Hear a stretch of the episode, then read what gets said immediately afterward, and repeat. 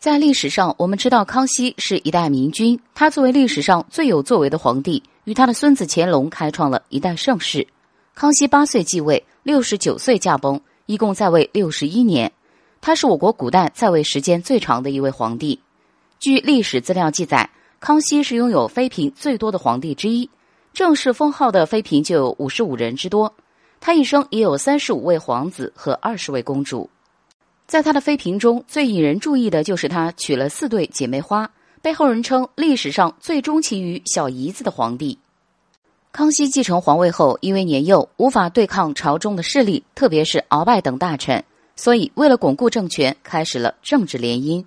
第一对姐妹是索尼的孙女，其姐姐就是康熙的发妻孝成仁皇后。康熙知道索尼是历经四个朝代的大臣，为了让索尼更加信任他，与之亲近。所以开始了政治婚姻。孝成仁皇后为康熙生下两个孩子，第一个孩子四岁就夭折了，第二个被康熙立为皇太子，但是不争气，屡次犯错误。孝成仁皇后的妹妹早早也进入了宫中，后被封为了嫔妃。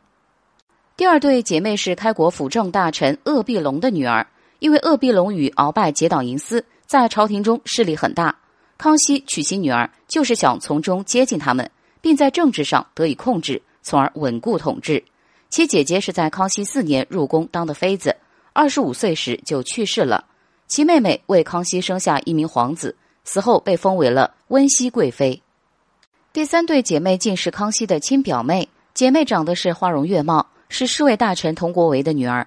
因为本是亲戚，这样更是亲上加亲。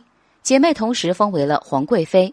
其姐姐生下的女孩早早夭折。而表妹成了孝义仁皇后后，虽没有子嗣，但代理掌管过后宫，还抚育过乾隆，所以乾隆封她为阙惠皇太妃。第四对没有前面姐妹的身世，只是左领官三宝的女儿。其姐姐受到皇上的喜爱，册封为宣妃；其妹妹封为了贵人，在康熙十三年去世。这四对姐妹都是朝中重臣的女儿，她们都是迫于政治原因，但为康熙生了后代。有的姐妹是受到了康熙的喜爱，但更多的只是用来巩固皇位的。网友们，你们认为呢？